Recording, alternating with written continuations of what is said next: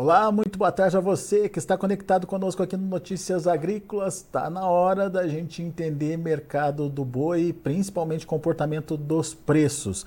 Depois de uma semana interessante, semana anterior, de recuperação das cotações e negócios na casa aí até dos 300 reais acima disso no estado de São Paulo, a semana, essa semana começou aí com um movimento diferente. A gente vai entender o que está acontecendo e quem traz mais detalhes para a gente é a Laura Rezende, consultora lá da Agrifato. Está aqui já a Laura com a gente, direto lá de Uberaba, Minas Gerais. Seja bem-vinda, viu, Laura? Obrigado por ah, nos ajudar a entender esse movimento do mercado. O pessoal se animou na semana passada com a retomada das compras chinesas. O preço até melhorou, mas daí, Laura, começou essa semana com uma cara diferente. O que, que aconteceu? Conta pra gente. Boa tarde, Alexander. É, mais uma vez, obrigada pelo convite. É sempre um prazer estar aqui para falar um pouquinho com vocês. Bom, é exatamente isso. Semana passada foi uma semana positiva né, para o mercado pecuário.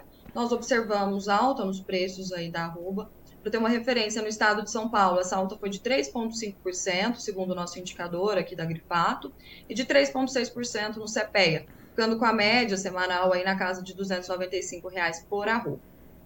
Mas essa semana, a gente já vê que ela começou com um movimento um pouco diferente, como você comentou, indo mais para um cenário pessimista, né? A gente já viu algumas quedas sendo realizadas, né? Um animal que antes estava recebendo oferta para ser vendido a 300 reais por arroba, essa oferta já não é mais encontrada. A gente viu negócios pontuais no estado de, de São Paulo aí que não tinham virado referência de fato ainda para a gente, mas estavam acontecendo negócios aí na casa de 300 reais por arroba. E hoje nós não vemos mais essas ofertas acontecendo no mercado. Né? Então, hoje, é, essas dois, como eu, eu tinha comentado com você, o dois dias na semana, que são segunda e terça, ainda são é um, um tempo curto para a gente falar que esse movimento vai se, de, se consolidar de fato de baixa, mas pelo menos o que a gente tem de indícios até então, né, nesses dois primeiros dias, é de preços cedendo aí dos frigoríficos mais confortáveis, inclusive com as escalas, né? É, antes da saída da China, a gente via as escalas em São Paulo chegando aí até na casa de seis dias úteis, hoje elas já estão na casa de 12 dias úteis, então, de fato, os frigoríficos estão mais confortáveis, a oferta ela está chegando um pouco maior agora no mercado, né? Isso vem refletindo nos preços. Então, aquela consolidação de preços que nós observamos na semana passada, né? Com inclusive os preços já né, nesses 295 que eu comentei, já retomando toda aquela, é, aquele, é, aquela queda que, que teve, né? A gente já a, a queda que teve com a ausência chinesa, ela já foi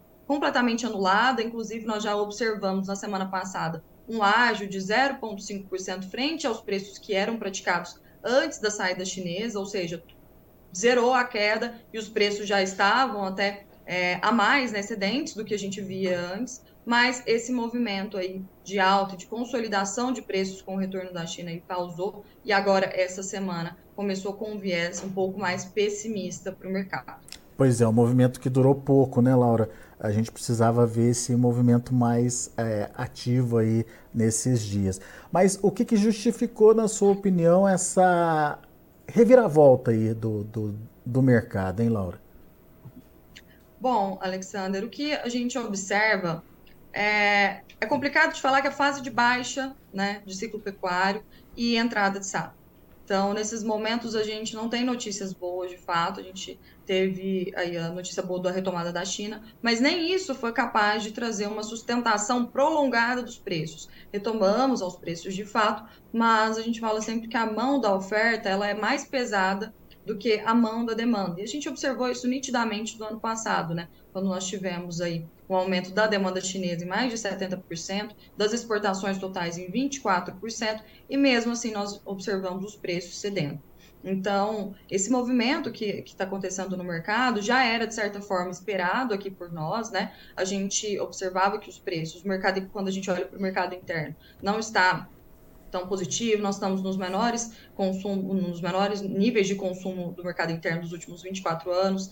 É, olhando para a China também, apesar dessa retomada chinesa e apesar de bons negócios estarem sendo realizados aí, o volume de preços ainda é o mesmo, né? Eles não é, voltaram às compras pagando além do que eles pagavam anteriormente, o que acaba não dando espaço, né? Não dando margem também para o frigorífico pagar mais para o pecuarista nessa bonificação aí. Então é todo esse cenário. Ofertas é, chegando, né? Ó, a gente já vê início de entrada de boi de pasto também, aqueles animais que são produzidos a pasto os pecuaristas já começam a ter que vender. Teve, além disso, também o represamento de animais que aconteceu durante esse mês de março, né, com a China fora. Muitos pecuaristas fizeram o movimento, inclusive que a gente comentou aqui na última entrevista, né, sobre esse movimento dos, dos, pecuaristas represando animais, não querendo vender os patamares estipulados lá quando a China estava fora, e esse represamento de animais, eles iam chegar no mercado em algum momento, e agora estão chegando de fato.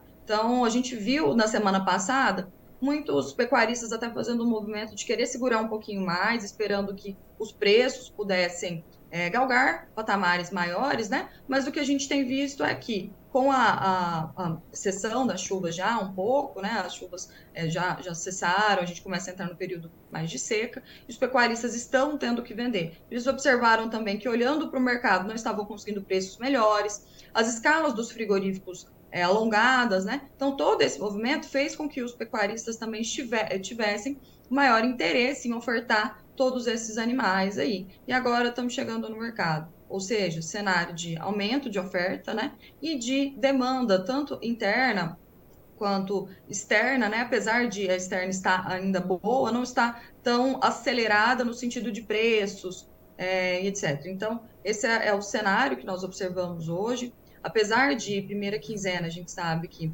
costuma, costumamos ter um, um, incentivo maior né, na economia aí, por recebimento dos salários, enfim, todo esse movimento, mas não é isso que a gente tem, tem observado. A Semana Santa prejudicou um pouco, né? É, um feriado aí na semana acaba diminuindo um pouco a fluidez dos negócios, mas mesmo assim a oferta ela tende a pesar mais aqui para a gente na precificação do boi. Pois é, então a gente está diante de um desequilíbrio entre oferta e demanda. Agora, para corrigir isso, é preciso voltar a ter esse equilíbrio. Mas pela sua experiência, Laura, pelo que vocês estão acompanhando aí no mercado, é possível atingir esse equilíbrio de novo ou existe sim uma tendência baixista surgindo aí no mercado? O viés é de baixa? Essa é a pergunta, Laura. Sim.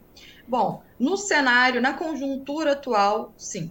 Tá? Nem, o que a gente esperava, por exemplo, dessa semana, que poderia trazer uma alta de preços, ou pelo menos uma consolidação, é, seria um, uma melhora da demanda interna por essa primeira quinzena que eu comentei com vocês. Mas nem isso a gente está observando. Nessa semana a gente viu que nem sustentação dos preços ela, elas estão conseguindo é, perpetuar, né? É, a gente viu essa semana começar com, com um viés mais de baixo, apesar de ser a primeira quinzena.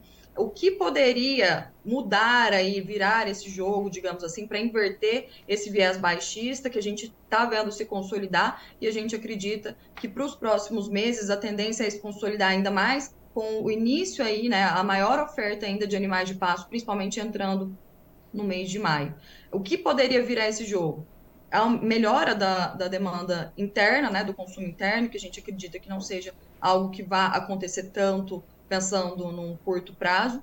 E o outro ponto que poderia favorecer a gente para interromper esse viés de baixa e equilibrar um pouco aí essa oferta, esse excedente de animais que a gente está tá sendo disponibilizado no mercado, seria uma melhora da demanda chinesa no quesito preços também, né? Então, além da, da China voltar com bom volume de negociações, ela voltar também a pagar preços maiores, aí, o que acaba refletindo também na, na demanda, né? No, no, no tamanho da demanda que ela está. Se ela estiver com uma demanda muito fortalecida, ela tende a pagar também preços melhores pela, pelo nosso boi. Mas não é isso que a gente está observando aqui também. A China continuou nos mesmos preços pagos, o mercado interno ainda em banho-maria e, e a oferta chegando aí. Então, viés de baixa, é, infelizmente, para os pecuaristas, né? Viés de baixa para o curto prazo, o que não é muito, muito novidade também. A gente sabe que mês de início aí da safra, né? O cenário é mais negativo mesmo mas o que daria para a gente reverter, virar esse jogo aí, seria principalmente pensando numa melhora aí de preços e demanda da China. É. Uma coisa que, que você falou e que me chamou a atenção é, é demanda da China, uma demanda forte da China. É, no entanto, uma coisa é uma demanda forte da China é, diante de uh, uma oferta restrita, como a gente viu em anos anteriores. Só que agora a gente está com uma oferta aparecendo, né, Laura? É, qualquer demanda maior da China precisa ser muito maior para, de fato, refletir nos preços. Mas se pelo menos a China pagasse um pouquinho mais, dava para pelo menos estabilizar aí essas cotações, né? Exato, daria para sustentar, por exemplo, um boi a 300, né? Com a China pagando, mas o, o frigorífico também tem mais margem para repassar pois isso é. em forma de bonificação para o pecuarista. Pois é, isso, isso é interessante de, de entender também que o momento é diferente, né? É, temos mais oferta aí de, de animais no mercado e por isso fica mais difícil o efeito China fazer essa diferença toda aí nos preços. Mercado interno seria fundamental, mas nem a carne está reagindo, né, Laura? Como é que tá, é, como é que estão os preços da carne nesse início de mês?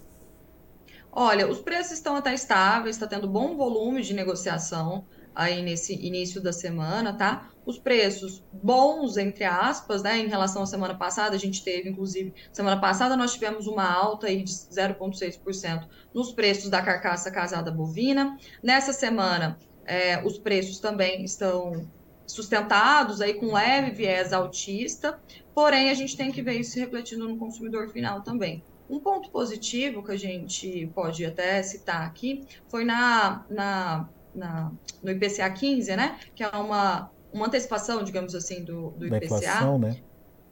Isso, que é um indicador de inflação, a gente viu os preços da carne bovina cedendo. Isso pode ser um ponto positivo para nós aqui, cedendo no varejo, né?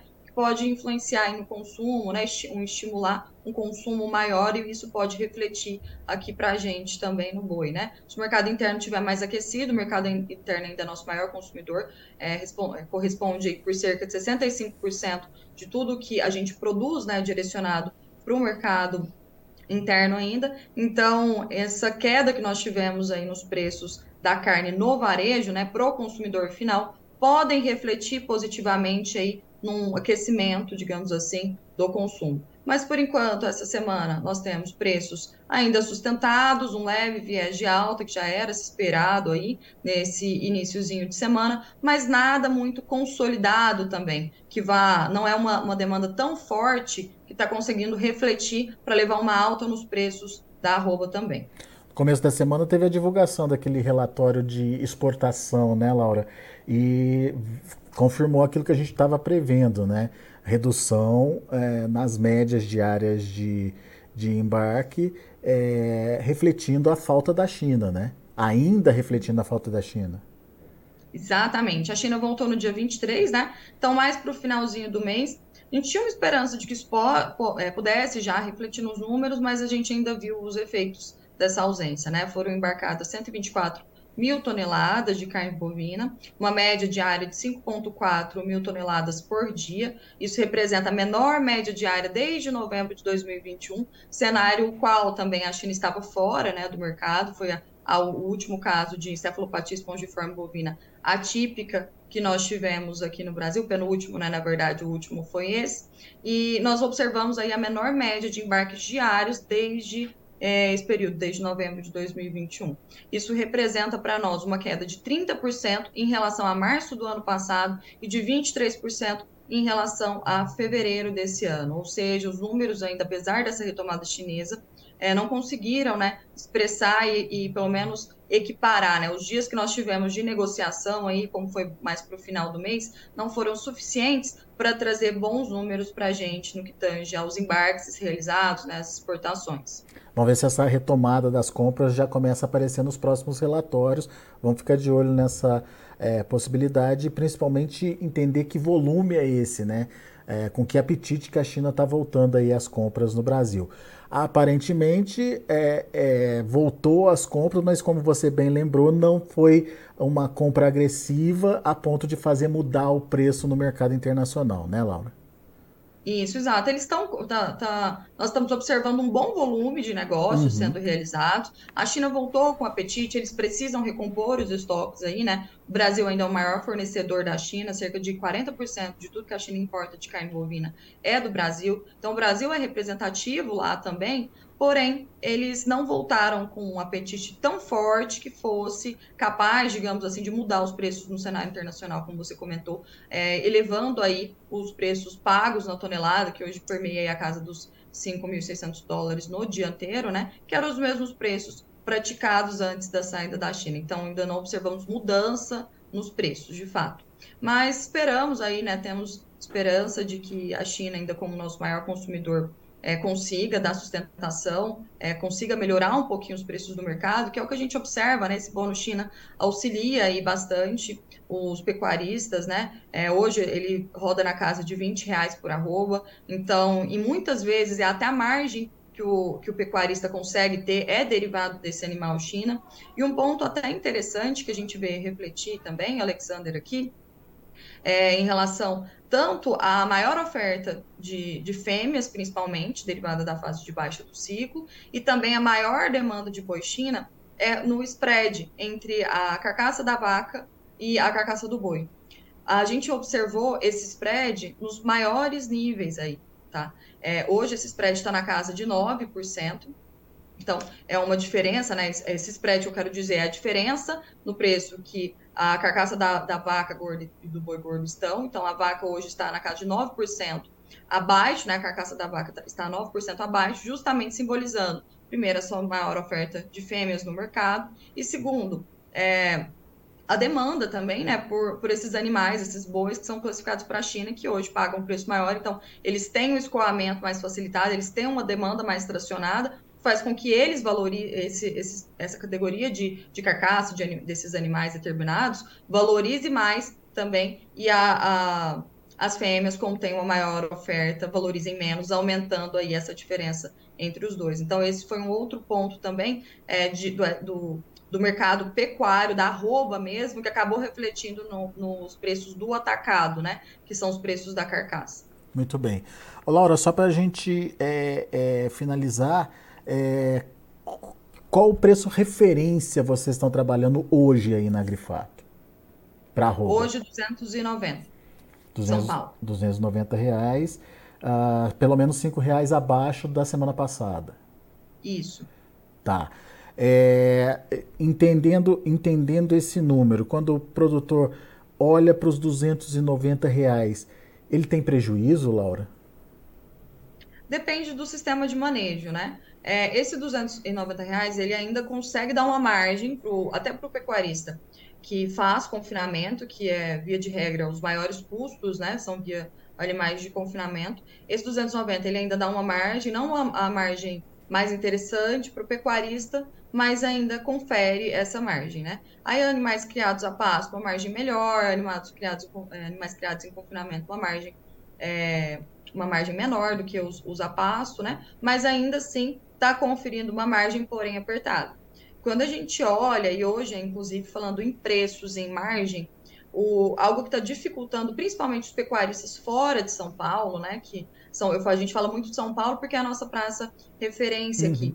Mas os pecuaristas de fora, algo que está dificultando bastante as margens desses pecuaristas é que os insumos estão caros. Quando a gente olha para diárias de confinamento, por exemplo, nos estados de Goiás, é, Mato Grosso, enfim, que são, que são grandes estados produtores aí para nós, a gente vê que não muda quase nada, muda muito pouco o preço da diária do confinamento, porém o diferencial de base está muito alongado, que é outra característica né, da fase de baixa do ciclo pecuário, que é essa abertura, né, esse aumento do diferencial de base. Então, nesses outros estados, saindo um pouquinho agora do, do, nosso, do nosso, da nossa referência, que é São Paulo, indo para outros estados, esses pecuaristas já estão com maior dificuldade em compor margem, porque eles têm uma roupa produzida cara, né, nos mesmos níveis de São Paulo, porém com diferencial de base aí de 10%, às vezes 12%, dependendo do estado, o que faz com que a roupa vendida deles seja bem menor, e aí sim esses pecuaristas podem estar com margens negativas ou então bem curtas. Aí, mas falando do estado de São Paulo, que é a nossa referência, esses 290 no geral ainda está dando margem. Muito bem. É, isso, isso a gente precisa entender também, que às vezes o produtor fica muito focado no preço nominal ali, né? no valor da arroba, naqueles 300 reais é, que tem sido aí o alvo do, do, do, das vendas do produtor, mas tem que fazer a conta do custo dele também para saber o que de fato está sobrando no bolso dele, né, Laura? Exatamente. Mais importante do que preço é margem, né? Não adianta nada a gente ter um preço alto com uma margem curta. Às vezes você tem um preço que não é tão interessante, mas você tem custos mais reduzidos, por exemplo, através de uma aquisição de um animal mais barato, que uhum. é o que a gente está uhum. vendo de bastante oportunidade agora, né? O animal ele ainda representa maior percentual de custo total de produção é a aquisição de um animal, né? Então, se você consegue diminuir os custos, às vezes o que você conseguiu diminuir no custo impacta muito mais positivamente do que você vender ali arroba 10 ou 15 reais a mais. Então, é a gente olhar para esses dois pontos, né, Alexander, como você comentou, é, parar de focar só um pouquinho no valor nominal da arroba e tentar pensar em margem e nas oportunidades que o mercado está oferecendo também nesse momento de fase de baixa do ciclo, aí, com preços mais baixos dos animais de reposição, um fator que é crucial aí para conseguir diminuir os custos de produção. Boa, Laura. Muito obrigado mais uma vez pela sua participação conosco aqui no Notícias Agrícolas. Sempre bom te ouvir. Volte sempre, Laura. Muito obrigada, Alexandre. É um prazer estar aqui com vocês. Um abraço a todos. Valeu, um abraço, até a próxima. Tá aí Laura Rezende Agrifato aqui com a gente, traduzindo o mercado, um mercado que é, começou pressionado essa semana, as escalas de abate se alongaram bastante, frigorífico sem aquela necessidade de compra imediata e, portanto, é, acaba jogando aí com os preços. E a Laura não está muito animada com a tendência para arroba não. De acordo com ela, a partir de agora, em função de um aumento na oferta é, de animais, a gente pode ver sim se concretizando um viés baixista para os preços até pelo menos o final aí da safra. Vamos acompanhar esse mercado e ficar de olho no que pode acontecer. Mas, ao mesmo tempo, a Laura lembrou, não basta apenas olhar o valor nominal da roupa, os 290 reais. Você precisa saber a sua margem, o que está sobrando para você no bolso. É, diminuiu o preço da roupa, mas se o custo também diminuiu é, e está sobrando mais para você, tá ok. É, o problema é quando você tem um custo elevado e um preço da arroba em queda, daí ah, o lucro pode se transformar em prejuízo e é isso que você tem que ficar atento. Vamos ver como estão os negócios lá na B3 Mercado Futuro, o que está indicando esse mercado. Está negativo, olha aí. É, é, confirmando, portanto, esse possível viés de baixa que o mercado deve assumir a partir de agora. Abriu R$ 287,45, com queda de 0,42%. Olha o maio, R$ 282,35, recuando 0,23%. Junho, R$ 284,00, queda de 0,42%. E até julho está caindo 0,42% negociado aí a 287 reais. O indicador CPEA fechou o dia de ontem a R$ 294,25, com queda de 0,88%. A gente vai ficando por aqui, agradeço a sua atenção e audiência. Daqui a pouco tem mais informações e outros destaques. Continue com a gente.